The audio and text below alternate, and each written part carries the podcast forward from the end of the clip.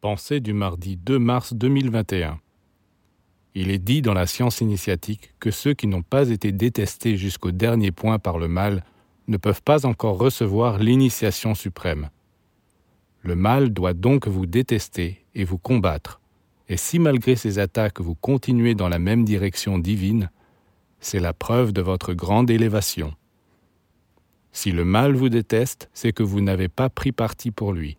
Sinon il vous protège, vous dorlote, vous berce et vous endort, pour que vous restiez un peu plus longtemps avec lui.